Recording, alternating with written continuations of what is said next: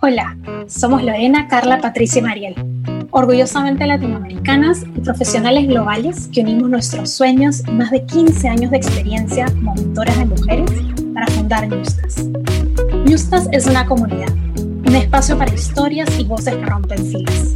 Queremos ayudar a despegar el potencial de profesionales como tú, para que construyas una carrera tan exitosa como auténtica. Si estás buscando herramientas para impulsar tu desarrollo profesional, este podcast es para ti. Relájate y disfruta de un espacio en el que podrás explorar tu potencial y acercarte cada vez más a aquello que tanto deseas lograr.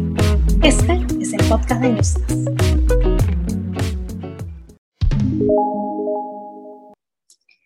Hola Ñustas, bienvenidas a un nuevo capítulo de el podcast. Esta semana quiero hablar con ustedes de qué hacer cuando sucede algo impredecible. La semana pasada fue impredeciblemente difícil para mí. Una persona muy cercana me detectaron COVID.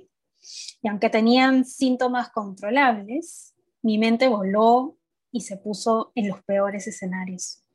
Creo que por primera vez pensé en la muerte, estando tan lejos de mi familia, tan lejos de casa. Y, y fue una semana difícil y, me animé a grabar este, este episodio para contarles un poco qué, qué me sirvió para, para enfrentarlo y viendo la retrospectiva, porque obviamente hay cosas que, que fueron difíciles, hay cosas que funcionaron bien y hay otras donde metí la pata totalmente. La gran pregunta es, ¿cómo sigues con tu trabajo, con tus metas, cuando sientes que tu mundo se derrumba?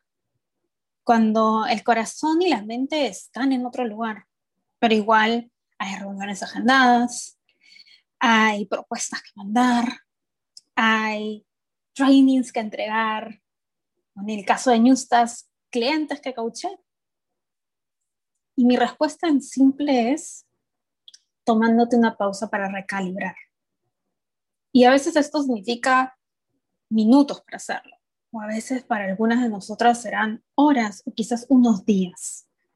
La noción de tiempo es bastante relativa y cada una de nosotras se ajusta a diferentes ritmos. Hoy les quiero comentar acerca de tres estrategias para recalibrarnos. Lo primero que hice fue hablar con el equipo, contactar a mis socias y al equipo de Newstas y contarles lo que estaba pasando. Y dos cosas más. Pedirles un tiempo off, porque iba a necesitar un tiempito para coordinar algunas cosas en Perú. Y por otro lado, contarles cómo iba a realizar el trabajo. Y creo que aquí está la fórmula.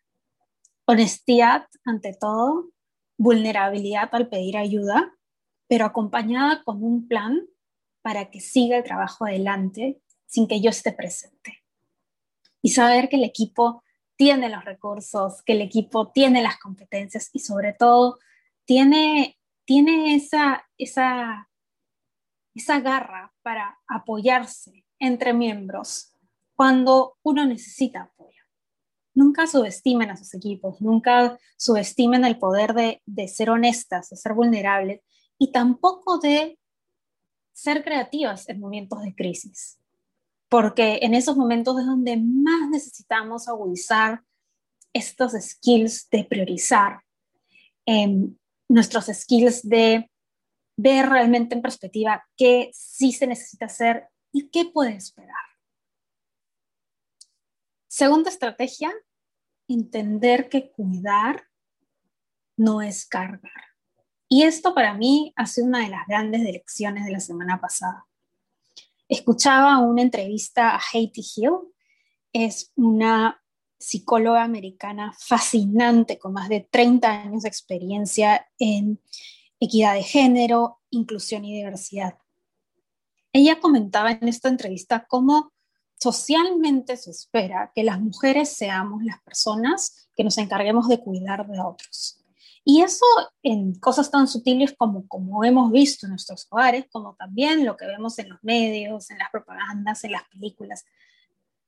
Estereotipos que gracias a Dios van cambiando, pero que todavía están bien arraigados. Y la gran diferencia es que a ti tú puedes realmente querer cuidar a otra persona, tú puedes realmente querer ayudar a otro. Pero eso es muy distinto a cargar, asumir que es tu responsabilidad salvar una situación o resolver un problema. Y para mí, la semana pasada fue muy fácil confundir esto y, y pensar que al cuidar yo debía cargar. Y claro, eso no es sostenible. Personalmente, mi cuerpo es muy transparente en eso. Entonces mi cuerpo colapsó, me puse mal del estómago, me dolía la cabeza. Y, y entendí muy claro que uno no puede ayudar a otros a ponerse la máscara de oxígeno si primero tú no tienes tu máscara de oxígeno y estás respirando. Me costó un día de sentirme físicamente muy mal para darme cuenta que el autocuidado era muy importante en el proceso de querer ayudar a otros.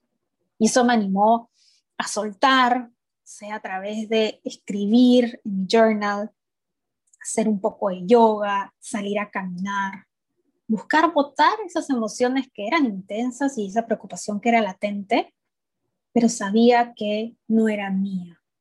Y eso es importante recordarlo. Uno puede ayudar mejor cuando mantiene la perspectiva. La tercera estrategia, y es algo que siempre vamos a incentivar en Ñustas porque Ñustas es eso, es una comunidad, fue apalancarme en mi red de soporte. Mis amigas, mi esposo se subieron conmigo en esta montaña rosa, eh, alentándome, dándome ánimo, ayudándome a recordar que todo iba a salir bien y también cuidándome, buscando qué necesitaba, preguntándome qué necesitaba, estando ahí para mí. Con esto quiero hacerles una invitación, una invitación a que recordemos que aun cuando somos seres con una profesión, que trabajamos para organizaciones que nos contratan para lograr resultados, somos seres humanos, no somos máquinas. El mundo necesita liderazgos más humanos y más compasivos. La semana pasada fue una semana retadora, pero igual en Newstas logramos cumplir cada una de las metas que nos trazamos. Y eso es posible cuando trabajas con un liderazgo y un equipo humano y compasivo. Así que si ustedes están pasando por eso, si ustedes están pasando por lo difícil que es tener que eh, tener una persona cercana con esta enfermedad, que uno no sabe cómo va a salir todo, y tienes ese miedo, y tienes esa angustia, quiero que sepas que aquí estoy para acompañarte. Que aquí está la comunidad de Newstas para acompañarte. Y nuevamente, detente un ratito a recalibrar.